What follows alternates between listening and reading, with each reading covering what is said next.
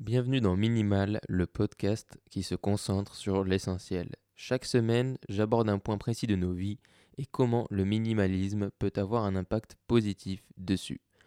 Aujourd'hui, c'est donc un épisode solo dans lequel j'aimerais te parler de la productivité et du travail. Alors ça va pas forcément être facile comme épisode puisque euh, tout le monde a un travail plus ou moins différent, tout le monde euh, travaille dans un environnement qui est plus ou moins différent, mais à mon sens, il y a certains points essentiels qui sont entre guillemets applicables à tous les euh, travaux. Et travail, je pense qu'on dit plutôt comme ça, et, et que qu'on peut appliquer du coup dans, peu importe ce qu'on fait en fait en réalité, et, le minimalisme étant une quête de sens et euh, d'essentiel, je pense qu'il y a plein de choses qui, que l'on peut appliquer dans cette quête de sens et d'essentiel dans notre environnement, euh, on va dire, de travail ou professionnel ou les deux. Donc peut-être que tu te demandes d'ailleurs pourquoi je fais un podcast sur le minimalisme et le travail, parce que ça te paraît peut-être pas forcément lié au premier abord. Mais comme je te l'ai dit, le minimalisme, pour moi, ça, ça consiste principalement à se concentrer sur l'essentiel. Et pour moi, ça s'applique forcément au travail. Et en premier lieu, euh, avec ce dont je voulais te parler en premier, qui est pour moi essentiel du coup, c'est dans cette logique de se concentrer sur l'essentiel, on ne peut pas euh, choisir forcément à 100% notre organisation, surtout quand on est salarié. Par exemple, quand on travaille dans une entreprise, dans des locaux avec plein d'autres personnes. On n'est pas libre de faire ce qu'on veut mais il y a moyen de bidouiller. Il y a moyen de bidouiller, et dans cette logique de se concentrer sur l'essentiel, il y a ce qu'on appelle, on va dire, de protéger ton attention, de protéger ta concentration. Dans son livre Deep Work, que je te mettrai en lien dans, les notes du, podcast, euh, Cal Newport, qui est du coup l'auteur du livre, explique plein de choses très intéressantes, et notamment que notre capacité à se concentrer sur une seule tâche, et de se concentrer de manière intense, et du coup faire du travail qui va être de qualité, cette capacité est extrêmement fragile en réalité, contrairement à ce qu'on pourrait penser. Et il a même, on va dire, créé un espèce de calcul euh, pour euh, déterminer qu'est-ce qui fait un travail de grande qualité, une bonne productivité, une bonne production, même quelque chose qui en sort, qui est, de qualité. Donc, pour te présenter rapidement le, le calcul, et pas le cactus, c'est du coup travail de grande qualité est égal au temps qu'on passe fois l'intensité de la concentration. Donc, il y a le temps qu'on passe, ça c'est quelque chose qui est universel et toutes les entreprises et peu importe où on va, ça c'est un point qui est toujours très, qui est le premier évident et qui est des fois complètement galvaudé puisqu'on va te faire passer beaucoup de temps à faire des choses qui des fois n'en demandent pas forcément beaucoup, mais parce que c'est comme ça, parce qu'il faut être là de 8h à 17h, ben, tu vas passer beaucoup de temps là-dessus. Alors qu'en réalité, si tu as juste le temps passé, ça ne détermine en aucun cas la qualité du travail qu'on fournit. Par contre, si tu le couples avec l'intensité de la concentration avec laquelle tu fais ce travail et le temps que tu y passes, là, si tu passes beaucoup de temps à faire quelque chose et que tu le fais à chaque fois avec une grande concentration, forcément que ce qui va en sortir sera de grande qualité. Le souci là-dedans, c'est que la moindre interruption te demandera à chaque fois plusieurs secondes, voire plusieurs minutes pour te remettre dans un état, alors lui il appelle ça l'état de flow, l'état de concentration dans lequel tu étais avant. C'est-à-dire que l'état de flow, ça va être l'état de concentration ultime. C'est un état dans lequel tu es concentré, dans lequel ton cerveau fait... Euh, et euh, on va dire euh, un peu en mode automatique, c'est-à-dire qu'il va... C'est assez difficile à décrire, mais en gros, il va, il, va, il va travailler pas tout seul, mais il va vraiment être focus sur une seule tâche. tout va aller plus vite, tout sera plus simple pour toi. Tu vas pas avoir un sentiment de dispersion. Souvent, tu n'as pas forcément de, de, sentiment de frustration non plus quand tu es dans cet état de flow. Donc en gros, l'état de flow, c'est l'état de travail ultime et c'est au final, entre guillemets, assez simple à atteindre. Il suffit pour ça de se concentrer sur une seule tâche et de pas avoir de perturbations extérieures. Et c'est là que le principal problème intervient. C'est-à-dire qu'aujourd'hui, moi, j'ai pas fait 10 ans de carrière euh, dans une boîte, mais j'ai fait des stages, j'ai travaillé dans des entreprises et il n'y a pas besoin de travailler longtemps pour voir euh, quels sont les problèmes quand on parle de ça, de cette concentration. C'est-à-dire qu'aujourd'hui, quand on sait que la moindre interruption peut te causer au final la rupture de ta concentration, eh ben, dans n'importe quelle entreprise classique, il y a un nombre d'interruptions à, à l'heure qui est hallucinant. Je veux dire, déjà, quand tu travailles dans des locaux où il y a plusieurs personnes, pas forcément parler d'open space, mais genre un bureau où vous êtes 3-4, un bureau, il y a 3-4 personnes, c'est du coup 3-4 possibilités de coups de téléphone, par exemple, déjà. 3-4 possibilités de personnes qui vont parler, 3-4 possibilités de personnes, je sais pas, qui va se lever. Enfin bref, il peut avoir plein de perturbations visuelles comme ça qui vont euh, venir chatouiller des fois ton état de flow ou voir des fois carrément venir l'interrompre. Par exemple, si tu reçois un coup de téléphone ou si tu as les notifications d'email activées et que tu en reçois un, et eh ben là, ça va interrompre ton état de flow. Si quelqu'un rentre dans le bureau et commence à te parler, euh, voilà, tout, tout, un tas de choses qui peuvent faire que ça va littéralement couper ton état de flow et que suivant la durée de l'interruption, ce sera beaucoup plus difficile de s'y mettre. C'est-à-dire que si c'est juste une petite notification d'email, en moyenne, on dit qu'il faut, genre, admettons, tu vois l'email, il va te falloir 30, 30-40 secondes, euh, 2, minutes, pardon, pour, euh, pour te remettre, on va dire, à fond dans, dans le truc, si c'était une interruption de quelques secondes. Par contre, si c'est quelqu'un qui vient de parler d'un d'un dossier ou de je ne sais pas quoi qui a rien à voir avec ce que tu étais en train de faire et qui te parle pendant deux minutes, et eh ben là c'est exponentiel, il va te falloir genre 10-15 minutes pour t'y remettre. Surtout si en plus tu commences à faire une autre tâche pour aider cette personne ou je sais pas quoi, du coup ça va être, euh, ça va être très compliqué de te remettre dans cet état de flow. Et donc toutes les entreprises actuelles, euh, il y en a vraiment très peu qui ont mis euh, le respect de la concentration de leurs employés, ou qui en ont fait une priorité. Si tu as aujourd'hui peut-être des entreprises plus modernes qui mettent le bonheur au travail, mais respecter cette concentration c'est très difficile. Alors que pourtant, c'est bien plus important de respecter cette concentration que de demander aux gens de passer des heures et des heures sur des tâches qu'ils ne méritent pas forcément euh, à chaque fois. Mais bon, là on s'égare. Restons sur le travail et sur le minimalisme. Donc tu vois, il faut vraiment que ton environnement de travail soit le plus possible propice à une vraie concentration sur ce que tu fais en ce moment. Donc l'idée, ça va être de protéger le plus possible ton attention. La première manière, moi c'est celle que je trouve évidente et je la fais alors qu'il n'y a personne chez moi qui travaille avec moi puisque je suis tout seul. Euh, donc quand je, la fais, mais si tu es dans un bureau, je pense que c'est la meilleure solution aussi. Et, euh, du coup, ça va être de mettre un casque sur euh, tout simplement tes oreilles, de mettre un fond sonore ou de mettre de la musique. Ça va déjà te permettre de t'isoler, de moins être dérangé par tout ce qui est bruit ambiant, personne qui parle, coup de téléphone, etc. etc.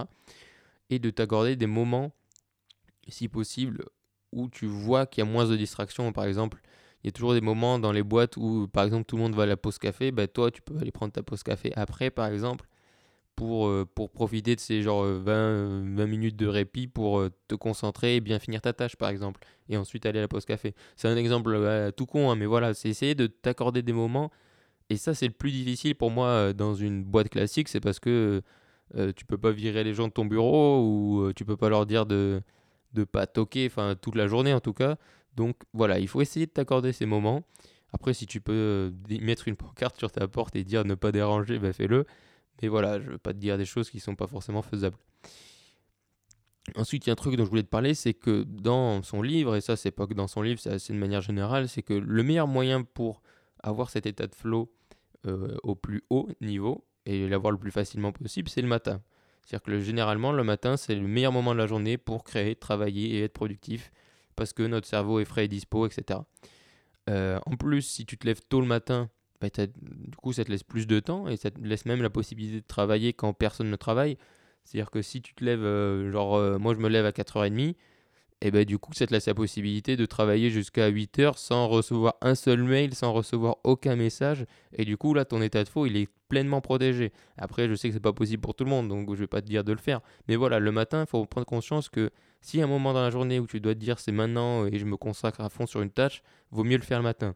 Il y a des gens, euh, y oui, il y a des exceptions, des gens qui, eux, vont pas avoir de problème pour avoir cet état de flow, euh, c'est plutôt l'après-midi. Mais la majeure partie des êtres humains, le matin, c'est le moment le plus propice. Et c'est pas pour rien qu'il y a plein d'écoles dans des pays, notamment scandinaves, où, le, on fait travailler les enfants que le matin parce que c'est le moment où ils ont le plus de concentration et ensuite l'après-midi ils en ont plus. Tu leur as pris tout le jus pendant les 4 premières heures, donc ça sert à rien de les garder et de les gaver. Euh, clin d'œil, à la France. Donc notamment, euh, donc je voulais donner une petite citation du livre de, Cal Newport, donc Deep Work. Il dit donc pour réussir le deep work, vous devez recabler votre cerveau pour être à l'aise et résister à des stimuli extérieurs. C'est vraiment très important, c'est-à-dire qu'en mettant ces espèces d'habitudes, ces trucs en place, il faut que tu réussisses à euh, te protéger de tous ces trucs extérieurs le plus possible. Donc que ce soit en créant un environnement qui est propice, mais toi aussi en, euh, en changeant peut-être des habitudes. Et notamment un truc très important, c'est que le moment intense de travail va être aussi déterminé par le moment intense de non-travail. C'est-à-dire qu'il faut s'accorder des, des vraies pauses, des vrais moments où on ne fait rien de productif ou rien en lien avec le travail. Et c'est extrêmement important. Et au final, vu que je me lève tôt, en général, j'arrive à 11h midi et euh, j'ai, on va dire, fait toutes les tâches de ma to-do list, etc. Je suis assez content, etc. Et du coup, en général, de midi à 2h, je ne fais rien à part manger et regarder par exemple des vidéos euh, qui n'ont rien à voir, des vidéos sur le basket ou des vidéos vraiment, ou d'une série ou peu importe. Et euh, vraiment pour m'accorder ce temps de, relâchement total. Et ensuite, l'après-midi, ça te redonne un petit boost. Et, notamment, un autre truc qui donne beaucoup de boost, c'est d'aller se balader, d'aller se balader en ville, mais surtout dans la nature. Et je veux dire, il n'y a pas, il a pas, il y a pas photo. C'est que quand tu vas te balader, notamment en forêt, tu sens cette espèce de ressource intérieure, je trouve, qui arrive en toi. C'est-à-dire que moi, j'habite du coup en ville, à Clermont-Ferrand. Et, euh, et, quand je vais, par exemple, dans à côté, il y, a, il y, a, des montagnes, etc., il y a une forêt. Et quand tu vas en forêt, tu sens vraiment la différence entre se balader en ville et se balader en forêt. Déjà parce que d'un point de vue minimaliste, il y a beaucoup moins de distractions. Il n'y a pas, je sais pas, des bruits de voiture, des trucs à regarder partout et tout ça. La ville, ça te sollicite tout le temps ton attention parce qu'il faut que tu fasses attention. Tu peux te faire écraser par un chauffard au moindre coin de rue, etc alors que la forêt c'est beaucoup plus paisible. Et donc il en parle dans son livre que notamment les balades en forêt ou dans la nature te permettent vraiment, sont vraiment un espèce de, de piqûre de, de, relance de concentration et qu'ensuite ça te permet de, repartir et de retravailler. Donc notamment un truc à faire, c'est que vu que le matin c'est le moment où on est le plus productif, bah, tu peux te concentrer sur tes tâches principales le matin, l'essentiel ton matin. Ensuite à midi, bah, tu, tu profites, tu vas te balader et ensuite ça te redonne un petit boost pour l'après-midi. En moyenne, il dit que euh, les êtres humains moyens peuvent réaliser 3 à 4 heures de deep flow par jour, de deep work par jour. Donc vraiment de travail ultra intense. Là, c'est pas du, travail euh, bullshit où tu fais, euh, tu fais tout et rien à la fois. Vraiment de travail intense parce qu'après, tu as tout. c'est du travail de production, c'est du travail de création, c'est pas des réponses aux emails, des réunions, ce genre de choses. Euh, et, donc, il dit que le meilleur moyen de, s'accorder ces 3 ou 4 heures par jour, c'est de le mettre le matin, bien évidemment, et surtout de les consacrer à une tâche en particulier qui est différente en fonction des jours. Par exemple, si tu as plusieurs projets, ben, tu vas consacrer un matin à tel projet, un autre matin à tel projet. Pour Minimal, pour le podcast, à chaque fois, je consacre une matinée toute entière de la création, euh, de la préparation, je veux dire, à la euh, programmation et à la publication.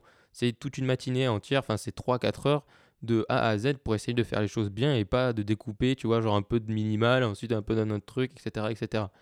Et, euh, et si tu as un travail plutôt répétitif ou que tu es sur un même projet, ben voilà, c'est tu consacres ces 3 à 4 heures sur un même projet, sur une même chose, et ensuite tu donnes genre une heure de réponse aux emails qui te demandent pas d'être dans un état de, de, de, flow, de concentration maximale. Et, euh, et se créer ces moments à soi et ces moments pour notre travail, c'est donc extrêmement important.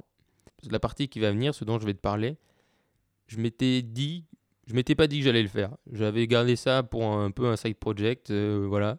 Mais euh, je me suis dit que je voulais vraiment t'en parler parce que ça fait sens avec ce que je veux transmettre à travers Minimal. Sachant que Minimal va peut-être faire que 10 épisodes, du coup, je me suis dit que je voulais pas ne pas en parler et je me suis dit que c'était la meilleure occasion d'en parler dans ce podcast. Et cette occasion et cette chose dont je veux te parler, c'est de vivre une vie de sens parce qu'aujourd'hui, euh, le minimalisme, c'est se concentrer sur ce qui a du sens pour nous. Et le travail ne fait pas forcément toujours partie des choses qui ont du sens pour nous, pour la majeure partie des gens. Quand euh, j'ai été, euh, pour te passer dans le contexte, j'étais récemment à une petite conférence d'un entraîneur de rugby qui parlait de team building et de comment construire une bonne équipe dans le travail, dans les startups, ce genre de choses. Et il a dit, il a dit quelque chose, c'était vraiment une super conférence, le mec était très spontané, très cool. Et il a dit une chose qui a eu un énorme impact et un énorme écho en moi. Il parlait de l'ancien modèle de management qui consistait en une hiérarchie forte et une obéissance aux ordres sans trop remettre en question les ordres. Et il expliquait que euh, ce modèle de management ne peut plus du tout fonctionner avec la nouvelle génération et c'est pour ça que beaucoup de managers et qu'il y a beaucoup de, des fois des difficultés dans les entreprises, c'est que euh, ma génération, les plus jeunes ou euh, un petit peu plus vieux, enfin voilà, on va dire les gens qui ont peut-être moins de 28 ans dans ces eaux-là ou moins de 30 ans aujourd'hui, euh, ne peuvent plus correspondre à ce modèle parce qu'ils ne cherchent pas ils ne cherchent pas en fait ce que les gens cherchaient avant. Aujourd'hui, ces jeunes générations, ma génération, sont dans une quête de sens et ils ne sont pas là pour recevoir des ordres à, la con. Et, et c'est vrai. Et, et, au final, je me suis dit, waouh, c'est tellement vrai ce qu'il vient de dire. C'est le genre de moment où tu sais, quelqu'un dit quelque chose que tu avais l'impression enfin que tu le savais déjà, mais qu'on ne l'avait juste jamais dit, par exemple. Et ça m'a fait un peu cet effet. Je me suis dit, mais c'est tellement vrai. Parce qu'au final, je me suis rendu compte, a posteriori, du coup, euh, que j'ai jamais vraiment aimé faire des choses parce que c'était comme ça. Je veux dire, faire des choses parce que c'est comme ça, c'est quelque chose que, intrinsèquement, au plus profond de moi, je déteste, vraiment. Et j'ai toujours voulu comprendre le pourquoi des choses et, euh, le sens qu'il y a derrière et le sens de ce qu'on fait. Et que ce soit à l'école ou professionnellement, c'est-à-dire que moi, à l'école, quand on me disait, euh, par exemple, les mathématiques, vu que j'ai jamais voulu faire un métier entre guillemets où, les mathématiques étaient si importantes, je comprenais pas pourquoi on nous, on, nous apprenait tout ça. Et, euh, pareil sur plein d'autres petits sujets, mais à chaque fois à l'école ou, dans les études supérieures, quand on me dit euh, bah, c'est parce que c'est comme ça ou c'est parce que c'est dans le programme, je comprends pas parce qu'il n'y a pas de sens. Hein. Je veux dire, c'est parce que c'est dans le programme, mais dans ce cas, pourquoi c'est dans le programme? Et, euh, et, voilà, et si on t'explique pas le pourquoi des choses, pour moi, c'était pas intéressant. Et professionnellement, c'est pareil. Je veux dire, quand tu es stagiaire, on doit te donner envie de, faire un travail parce que tu es, en mode découverte. Et souvent, on va te donner des tâches les plus vides de sens du monde. Et, euh, et donc, les gens qui sont vraiment attirés par le milieu et qui s'épanouissent vraiment vont être super contents parce qu'ils sont là, ah ouais, trop bien. Enfin voilà, c'est je suis dans le milieu, même si je fais pas forcément les tâches les plus importantes. Mais moi, jamais, j'ai jamais fait en termes d'études des choses qui étaient genre mes passions ultimes. Et du coup, à chaque fois que j'étais en stage, je me disais, donc euh, certaines fois, je comprenais pourquoi je faisais les choses, notamment quand je faisais des stages en tant qu'électricien, tu vois. Là, je comprenais parce que voilà, tu câbles les trucs, c'est pour que la, maison s'allume, donc c'est très pratique, donc tu comprends. C'est juste que moi, j'aimais pas le milieu. Mais après, j'ai fait des stages dans des milieux plus euh, corporate, plus classiques, on va dire. Et là, c'était tout de suite beaucoup plus vide de sens en termes de tâches qu'on me donnait à faire, mais aussi les gens et euh, les gens, ce que les autres gens avec qui j'interagissais faisaient. Euh, et, du coup, ça m'a toujours frustré. Et je me rends compte qu'aujourd'hui, en fait, tout ce que j'ai fait depuis maintenant un ou deux ans, c'est une espèce de recherche, de quête de sens euh, dans le travail. Et, et, je pense que cette quête de sens de, ma génération, ça s'explique par deux choses. La première, c'est que globalement, il y a des cas particuliers. Hein. je ne veux pas du tout dire que le monde est parfait, etc. Mais globalement, ma génération, euh, et, un peu plus vieux et les plus jeunes, ou même les générations de mes parents, mais surtout nos générations, c'est pas des générations qui ont à se plaindre. C'est-à-dire qu'on n'a pas connu la guerre, on n'a pas connu, euh, on n'a pas eu euh, nos besoins vitaux en fait, ont toujours été comblés. On a toujours globalement eu à manger, on a eu un toit, on a été instruit, on a des familles et on a des gens qui, nous aiment. Et, et donc nos besoins primaires étant comblés, qui sont ces besoins-là, ben, je pense que c'est juste qu'il y a un effet global que nos générations sont passées à l'étage supérieur de la pyramide de Maslow, par exemple, si on parle là-dessus, qui est du coup l'épanouissement personnel, le sens de faire des choses et d'accomplissement. Et je trouve ça génial parce que du coup, ça, ça, transforme et c'est l'incarnation en fait de l'évolution de la société et du monde du travail vers quelque chose qui a plus de sens euh, par un mouvement générationnel. Quoi. Je trouve ça très positif euh, et, donc c'est pour ça aussi que c'est un mouvement global. C'est parce que vu que on n'a pas jamais eu à, avoir peur de ne pas manger, etc., ben, tout simplement on veut faire plus. Euh, et, c'est tant mieux. C'est comme ça aussi que je pense qu'il y a eu une énorme évolution technologique. C'est parce que comment, du coup, maintenant qu'on a tous à manger, comment faire en sorte de faire plus? Ben, Il faut qu'il y ait des machines, il faut qu'il y ait des choses qui nous aident, et, etc., euh, etc. Et donc, bien sûr, un autre, un autre point qui a contribué à cette quête de sens de la génération, c'est l'évolution technologique. Aujourd'hui, avec Internet et les nouvelles technologies, cette quête de sens est rendue bien plus simple, que ce soit par l'ouverture d'esprit, mais aussi d'un point de vue pratique, parce que tu as beaucoup plus de manières de gagner ta vie, de voyager, de d'accéder à la connaissance, etc., etc. Et du coup, pour en revenir au travail, je pense que peu importe le travail qu'on fait, il faut qu'il ait du sens. Peut-être pas directement, mais un job alimentaire, il a du sens parce qu'il est alimentaire. Dire, voilà, le but de ce job, c'est pour, que, pour amener de la nourriture dans l'assiette.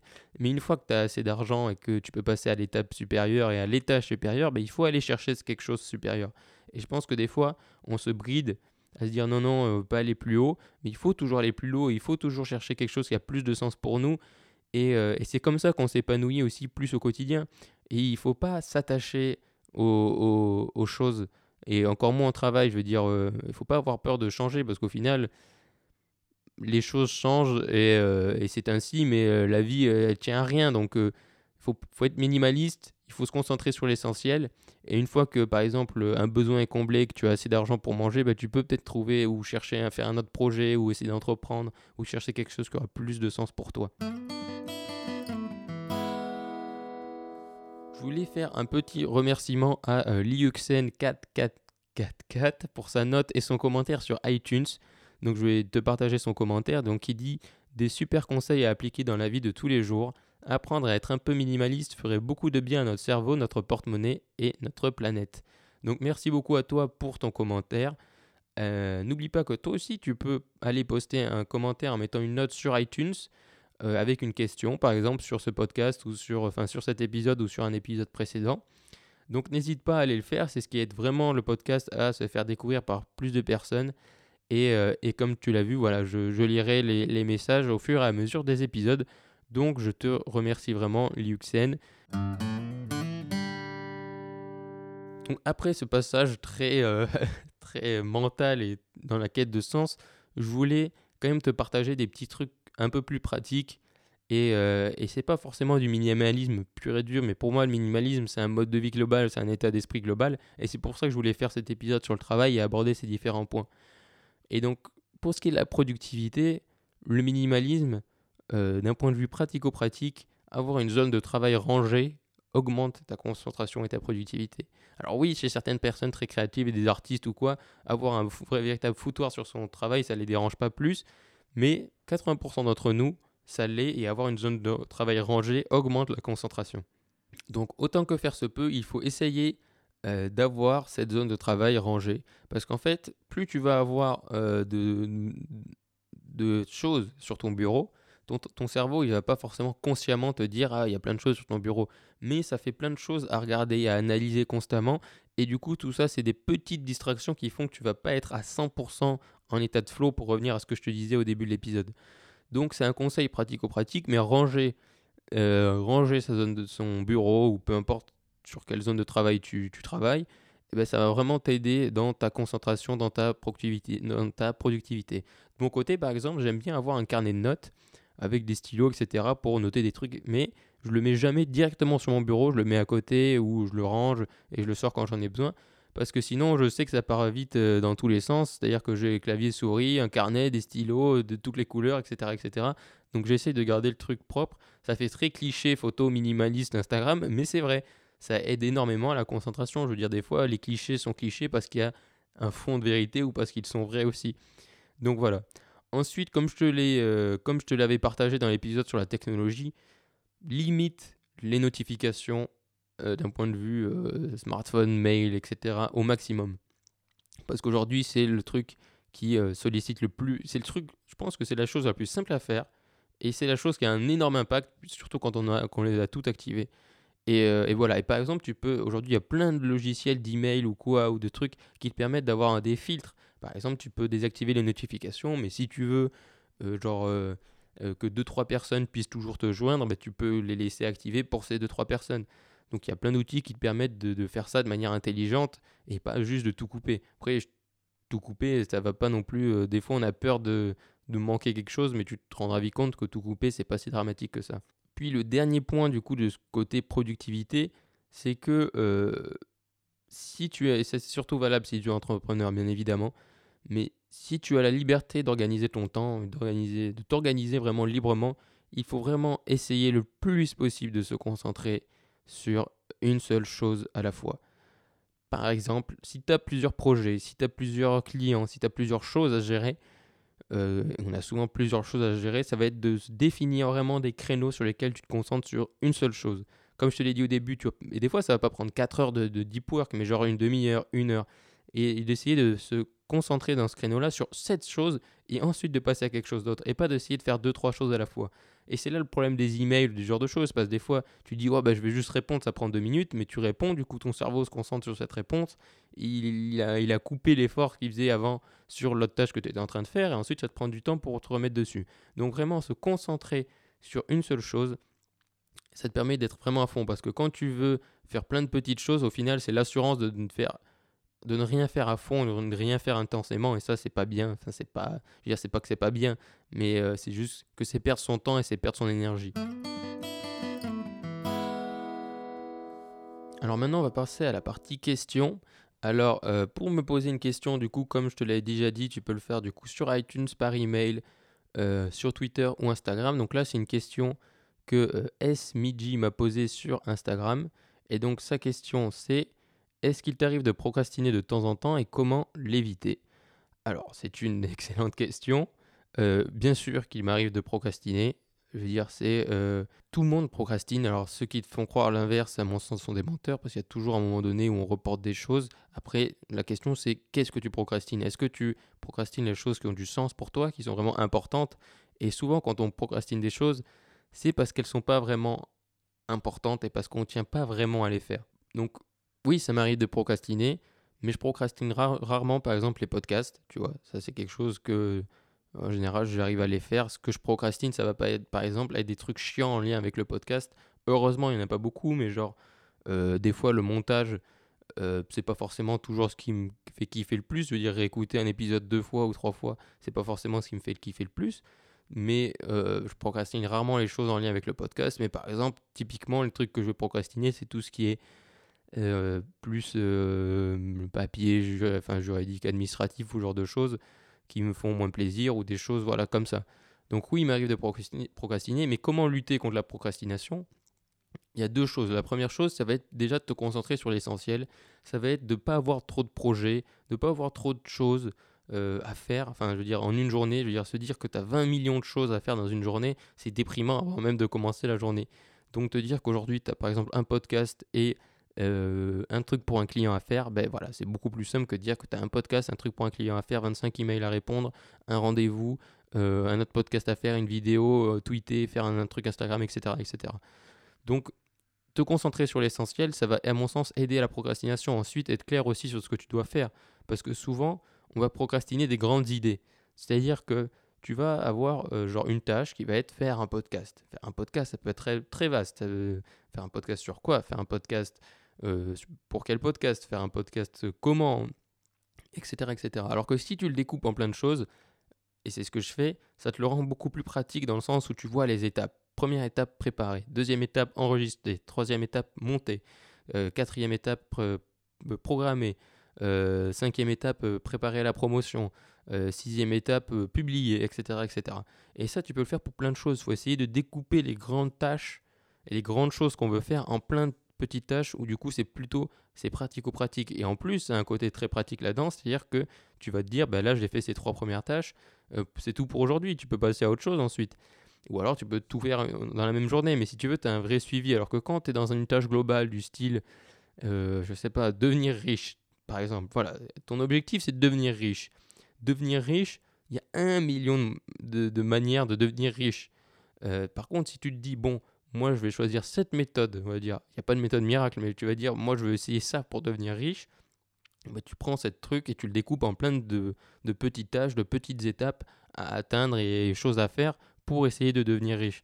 Donc à mon sens, découper les choses et les faire de manière la plus, euh, la plus simple et la plus euh, claire possible, ça aide énormément à la procrastination parce que quand c'est quand, pardon, des choses euh, vagues, ben forcément on se dit ça a l'air tellement énorme alors que des fois en se donnant des petits objectifs tout simples et des petites étapes toutes simples eh ben ça va beaucoup plus vite et c'est beaucoup plus euh, gratifiant aussi et, euh, et, je voulais juste du coup finir cette réponse à, cette question en disant euh, qu'il faut vraiment pas tomber dans le mythe de la non procrastination et, et aujourd'hui dans le développement personnel dans la productivité etc voilà, on a l'impression qu'il faut travailler 15 heures par jour et travailler intensément 15 heures par jour.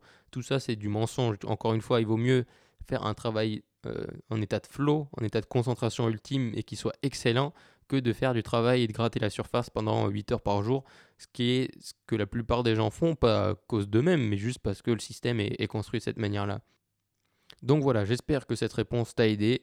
Et, euh, et donc, euh, si toi aussi, si d'autres personnes, si tu as une nouvelle question ou si d'autres personnes vous avez des questions, n'hésitez pas à les poser sur du coup podcast minimal at gmail.com, euh, sur Twitter. et, euh, et sur mon Instagram. Tous les liens seront comme d'habitude dans les notes de l'épisode. Donc voilà, je ne veux pas transformer cet épisode en conseil sur la productivité en tout genre, etc. Donc je vais m'arrêter là parce que je, t'ai transmis l'essentiel de ce que je voulais te partager dans cet épisode sur le travail et la productivité. Et, euh, et, du coup maintenant on va passer à la partie valeur et aux petites choses qui m'ont apporté de la valeur avant de conclure l'épisode. Donc dans les choses qui m'ont apporté de la valeur, alors c'est pas forcément cette semaine, c'est pas forcément à l'instant euh, T, mais c'est des choses que j'avais vraiment envie de te partager. Donc la première, c'est le site Medium. Alors Medium, c'est à mon sens pas assez connu des, des, Français. Peut-être que tu connais. Et dans ce cas, c'est très bien. Mais pour t'expliquer ce que c'est Medium, c'est en gros un site de blogging qui te regroupe donc plein d'articles de blog où en gros tu as ton compte et tu peux poster tes articles de blog, mais tu peux juste y aller pour, pour lire, des, articles. On va dire 80% du contenu est en anglais, mais il y a quand même des gens qui commencent vraiment à écrire en français. Moi notamment, j'écris en français dessus. Euh, et, donc, je te mettrai par exemple le lien de mon médium si tu veux aller voir dans, les notes de l'épisode. Et pourquoi je voulais te partager ça C'est parce que donc, je trouve les articles extrêmement euh, qualitatifs, déjà premièrement, avec beaucoup de valeur. Et ensuite, le, site est très minimaliste. Et donc, ça fait totalement sens avec le podcast. C'est-à-dire que voilà, tu vas pas avoir plein de pop-up ou de pubs. Tu as à chaque fois, les articles sont globalement, ils ont à peu près tous la même forme. Tu n'as pas beaucoup de possibilités de personnalisation mais du coup ça se concentre vraiment sur le message et pas sur la forme, etc. Euh, et, c'est souvent très bien fait. C'est vraiment, je t'encourage à aller lire deux trois articles dessus. Je suis sûr que tu vas apprécier. Ensuite, dans un, là c'est un produit, c'est vraiment euh, tout con, mais là c'est du minimalisme à 100%. C'est euh, j'ai récemment du coup investi quel investissement dans une bouteille en verre pour ne plus acheter de bouteilles en plastique et pour protéger notre bonne vieille terre. Donc voilà, j'avais juste envie de te partager ça parce que je trouve ça cool de faire ça et que le minimalisme et, euh, et l'écologie, euh, c'est aussi important. Et, euh, et troisième chose, c'est, alors là, ça n'a rien à voir avec le minimalisme, mais c'est juste que hum, personnellement, c'est comme je te dis, cette partie, c'est les choses qui m'apportent de la valeur et cette chaîne YouTube m'a énormément apporté de valeur parce qu'elle parle d'une chose qui me passionne, à savoir l'histoire. Donc tu n'es peut-être pas du tout intéressé par l'histoire ou tu connais peut-être déjà cette chaîne. Donc cette chaîne, c'est Nota Bene euh, sur YouTube qui a déjà beaucoup d'abonnés, hein, mais c'est pas un petit nouveau qui débute. Mais voilà, c'est vraiment, il partage des choses sur l'histoire, sur plein de moments historiques, etc. Euh, super, de manière super simple, euh, super compréhensive et toujours très passionnante et très bien, très bien tournée, etc. Donc je t'encourage vraiment à aller voir sa chaîne si tu as envie d'apprendre des trucs ou si tu es passionné d'histoire et que tu ne le connais pas encore.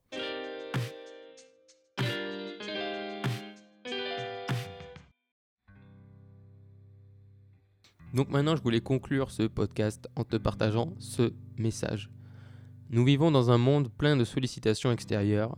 La valeur que nous créons dans notre travail est essentielle dans ce monde. Pour ajouter de la valeur, à ce que nous produisons, nous devons nous concentrer. Nous concentrer sur l'essentiel, sur une seule chose. Nous ne devons pas hésiter à créer une bulle qui nous permettra de plus nous concentrer et de nous dépasser au quotidien. Car le travail peut être une sinécure ou un plaisir, mais quand il est bien fait, il peut aussi être un moyen de se réaliser. Comme quand on se débarrasse d'un vêtement car on ne le met jamais. Ne nous attachons pas à des situations ou à un travail. Car tout ça, au final, n'a que très peu d'importance. Ne nous laissons pas définir par ce que nous portons ou ce que nous faisons. Définissons-nous parce que nous aimons, ce qui nous passionne, ce que nous sommes. Je te remercie d'avoir écouté cet épisode du podcast. Ce podcast est autoproduit par mes petites mains et tu peux donc le soutenir sur iTunes en allant laisser une note de 5 étoiles, de préférence bien évidemment. Tu n'auras à le faire qu'une fois et ça aide vraiment le podcast à se faire connaître tu peux en profiter bien évidemment pour me poser une question. Je te remercie, à bientôt et n'oublie pas qu'il est possible d'avoir plus avec moi.